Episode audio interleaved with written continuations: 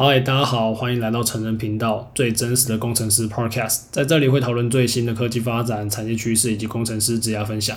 喜欢本频道的听众，请到 Apple Podcast 还有 Spotify 上面给我们五星的评价留言，也分享给更多的朋友，让我们把想法传递给更多的人。Time for a break. Grab a coffee, get comfy, and catch up with old friends. Join us for an easy chat on all the biggest news stories of the day on ICRT Breakdown a bilingual 2030 policy program brought to you in cooperation with the National Development Council. Hello, everybody, and time again for the ICRT breakdown in the fabulous ICRT coffee shop, which is lacking coffee today. What's going on? We need a new assistant to kind of straighten these things out. Anyways, I'm uh, your co host, Tim Berge, and also with me today is our great other co host. I am Paz Bueno.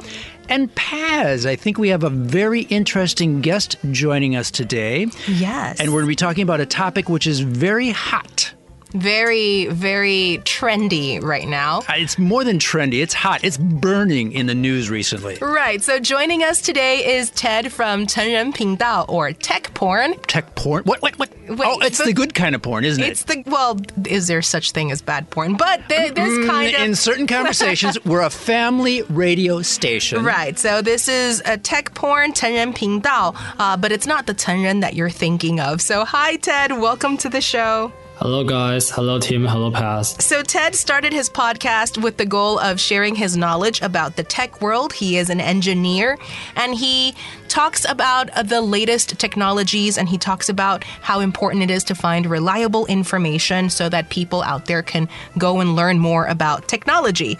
So, Ted, can you tell us a little bit more about your podcast? Uh, hello, guys. Uh, I'm founder of Chen Pindao and TechPorn. It's Gong Chen It's a WordPress that might sound like a suggested channel name, right? But we focus on sharing exciting technology related content. And actually, today is my first time being on a different show, and it's in English, so uh, which is making me really nervous. But I'm also really excited to be here and share with uh, you guys. And let me introduce in Chinese. And 成人频道是一个呃最真实的工程师 podcast，我们会主要分享一些工程师相关的一些内容，包含一些新的科技、AI、Blockchain、Web3，还有一些工程师一些 software 相关的知识。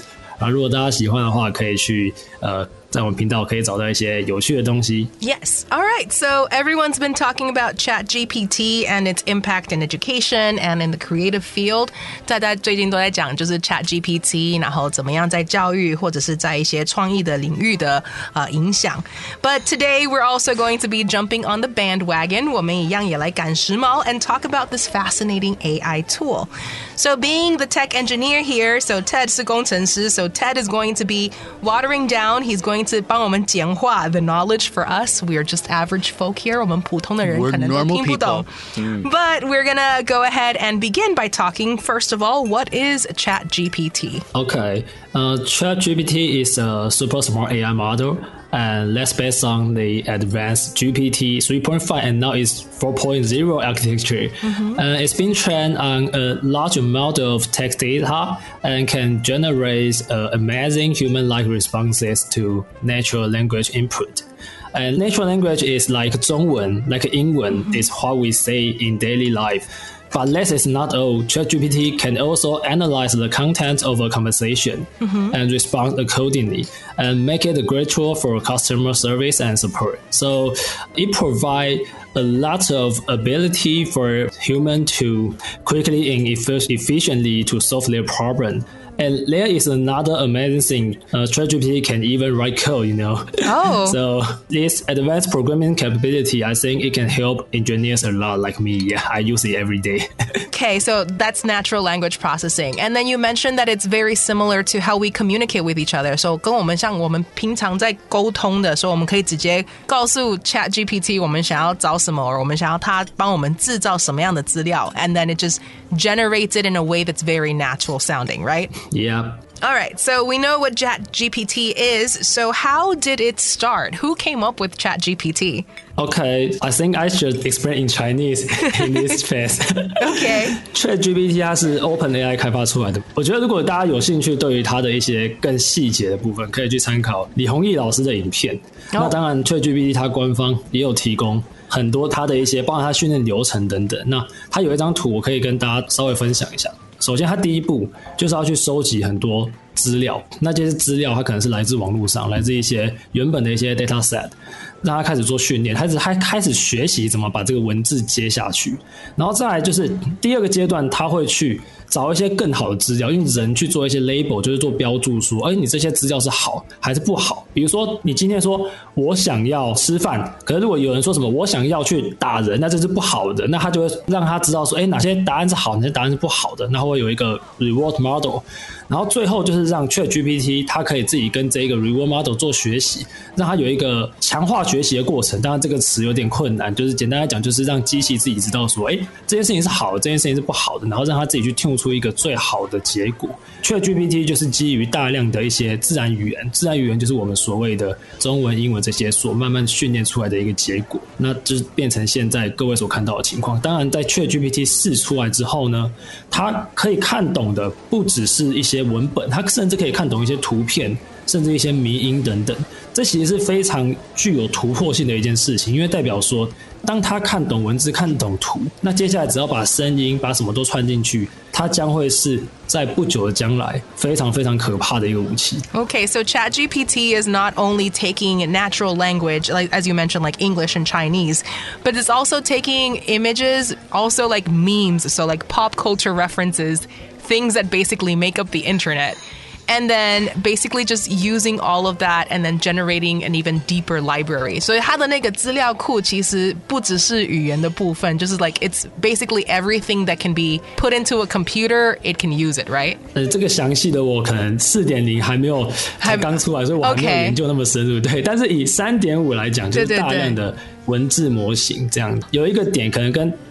大家分享一下，就很多人会觉得说，Chat GPT 是不是？比如说问他说，我今天想要吃东西，他就给你一个答案。那有些人会觉得说，哦，他好像只是在他的 database 里面去捞一些资料，其实不是的，因为 deep learning 它是一个 model，那这个 model 我们只是去。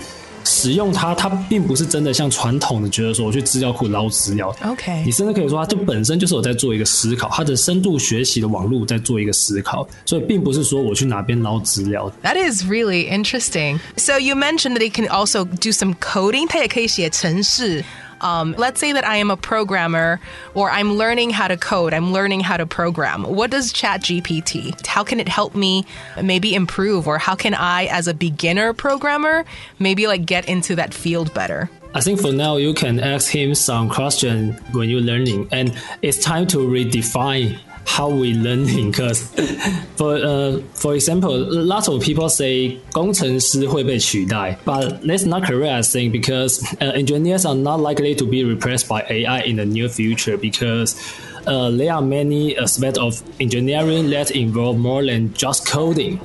AI right. can be a powerful tool to assist engineers in their work, but it cannot replace their creativity, problem solving ability, and some critical thinking. So, if you want to learn some coding skill, you can think ChatGPT is a good teacher for some beginner.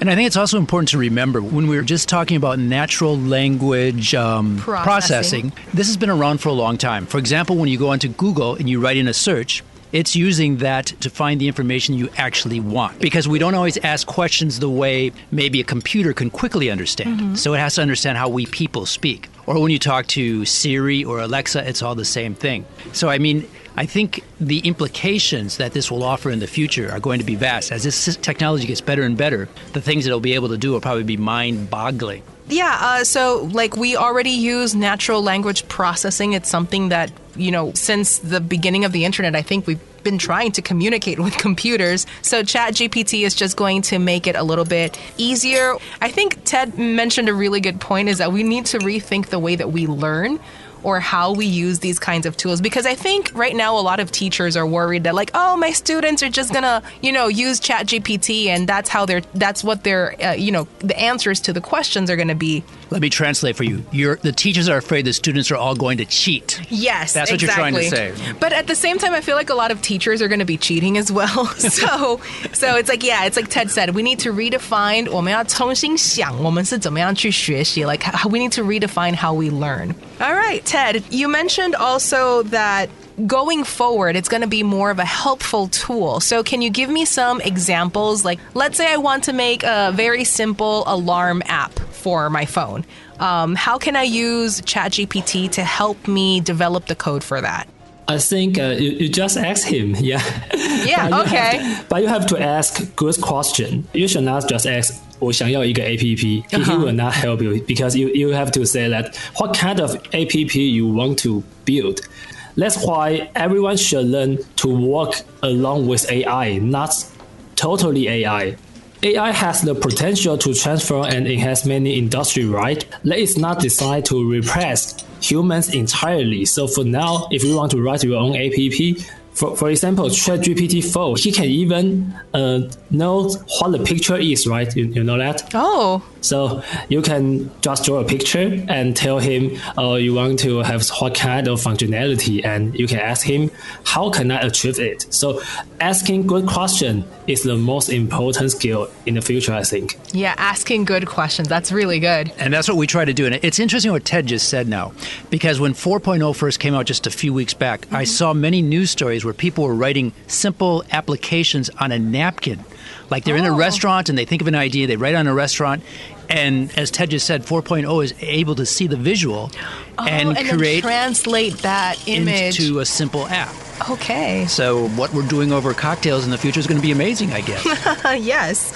All right. So you mentioned that AI, or rather ChatGPT, or AI like ChatGPT, won't really replace. 它其实是不能完全去取代工程师 or like really many other jobs that a lot of people are worried about, like writers, copywriters, things like that. So what do you recommend? Like, let's say someone who really wants to join this field, they want to take advantage. 他们想要使用这个工具，彻底好好的使用。So besides asking good questions, um, what other things do you recommend? Maybe like what should we learn, or maybe what can we do in order to better use it as a tool?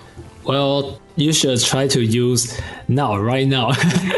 Actually, we, we don't know how ChatGPT really thinks because it's training based on deep learning, right? It's like a black box. We, we know how we build it, but just like human, you know, like 意识。我我们人类不知道意识是怎么形成的、so it's like deep learning model. So, Ted, how can an engineer use it as a tool, or how can everyday people use ChatGPT as a tool? 如果想要好好利用它来使用它的话，你会对工程师有什么建议？ Okay, for engineer, I think uh, you need to learn more. You need to learn lots of technology related things, and let's help you to ask some good question to ChatGPT. And for normal people, I think it's also important to develop strong communication skills and the ability to ask good questions, as they will be important in collaborating efficiently with AI system. Uh, yeah, well, AI has the potential to enhance and transform many industry, Yes. including in engineering and maybe podcasting in the future. Yeah, you just need to build some content, right, and Yeah. use some voice model, and it can be a podcaster. so for now, uh, learning how to work along with AI is really, really important. And not only us, but also uh, lot of students now. So in the past, we will think. Uh, 一个人数学很好 is a 聪明的学生，right? Yeah. But now creativity is more important, I think. Yeah, being able to solve problems and find solutions to things. Yeah. And I think that's a good point because throughout human history, when there's new technology introduced, people are always afraid that, oh, that's going to kill an industry, people are going to lose jobs. But instead, what happens is people find new jobs to do. Yes. I mean, 20 years ago, whoever thought of like something like a personal assistant? And Yeah. these days, you know, all the Hollywood stars have a personal assistant. You know, so we're always creating new jobs and new opportunities. So we don't need to necessarily fear the new technology, but as Ted is saying, we have to be creative and learn new ways to use it. And as we learn new ways to use it, then we can create new job possibilities, new industries, Exactly. etc. Yeah, we have to maximize it because it can really revolutionize. 就是真的可以革新, not just the the tech industry, but like a lot of different industries. Our over everyday time. lives. Yeah, exactly. Yeah. 呃，我很喜欢用一个用一个例子，就像之前， 因为这个我不知道怎么用英文讲，就是国道收费员，在以前台湾的高速公路上面会有那个收费站，然后会有很多那个工作人员车开过去要给他那个票，对就是回数票。但是现在你在高速公路上是没有这个东西的。对，你就是直接开车过去，超方便的。没错，没错。那像是以前手机是什么大金刚，有人说这是一个新的 iPhone 时刻。十几年前 iPhone 出来之后，谁能够想象 iPhone 今天的样子？那同样的，现在 AI 很新，但十年之后，它可能也变成现在的 iPhone 是一个很 normal 的一个技术，这样。So, it's important to embrace new technologies and remain open to new ideas and ways of working to stay relevant in a rapid changing world. Yes, staying Cool. relevant, very important. All right, so that brings us maybe to the last part of our show. Okay, so we're going to go to our pet peeves and cats meow.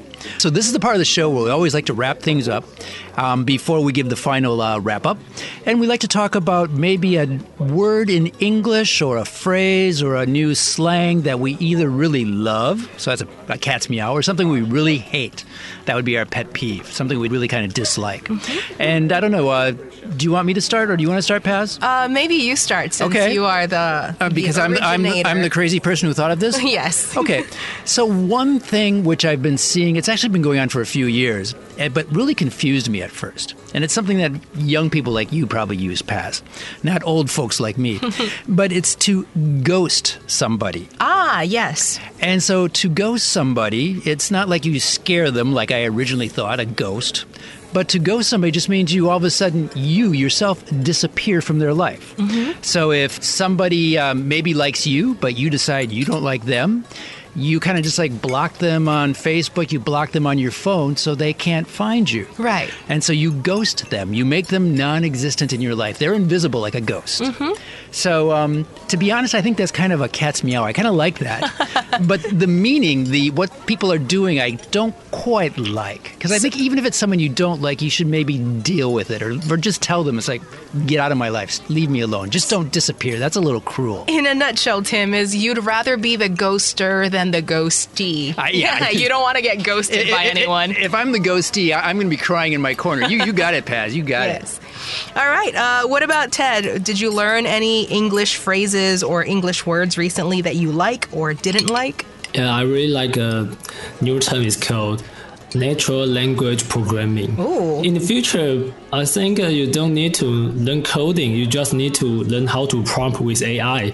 You can use English. You can use Chinese to be a programmer. You know. Yes. so it's very ridiculous if we. Uh, have this kind of concept 10 years ago, but uh, the future is near. Yeah. Maybe we are in the future now. We are already in the future. That's right. Okay, so natural language programming. Yeah. And can I interrupt just for one second, Ted?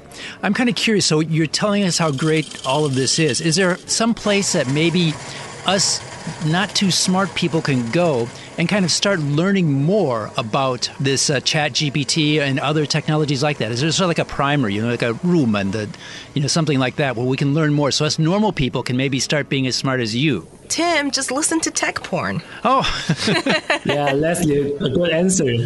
but that's all in Chinese. That's 你都是讲中文，那太累了吧？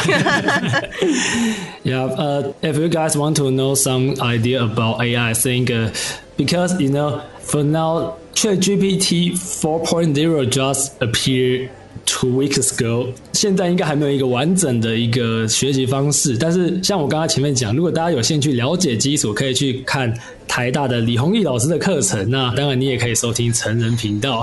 yes, of course。说得好，说得好。Yeah. Okay, so my cat's meow it is because okay, I love. Let's hear it. I love this particular line. So recently, I've been watching Star Wars: The Clone Wars. Finally finished it last night, and there is one line that one character says to another character as she is fighting him. And she says, You'll find I have many qualities for you to dislike because okay. he's he's commenting how she is uh, very arrogant, just like her master was. So she's kind of like rebuttaling him, like, well, yeah, you'll see that I have many qualities for you to dislike. So I thought that was like a very cool thing to say. Is there in any special message there or anything like that? No, it's just, you know, you do you. If some people don't like you, well, they'll find the qualities for them to dislike, but that doesn't mean you need to change. I like that. So, in other words, do you and do me. Exactly. Cool. Okay, okay, okay. Exactly. Well, we've been listening again to ICRT's breakdown, and we've been very happy today to have with us Ted. And Ted is from tech porn. And as we said before, this is the good kind of porn. 程人频道，不过不是你想的那个成人。That's right. That's right. 工程的程，工程的程。Yes. And we've enjoyed everything you've shared with us today, Ted, about um, Chat GPT and about artificial intelligence. I think we all have a better understanding now, and we really appreciate your assistance. Thank you so much. So I'm Tim. I'm Paz. So thank you again. And this conversation, like all ICRT breakdowns, is brought to you with the kind support of the National. Development Council. See you guys next month. Thank you guys. Bye. Breaking the ice, breaking the mold, breaking down the news. You've been listening to ICRT Breakdown, a bilingual 2030 policy program brought to you in association with the National Development Council.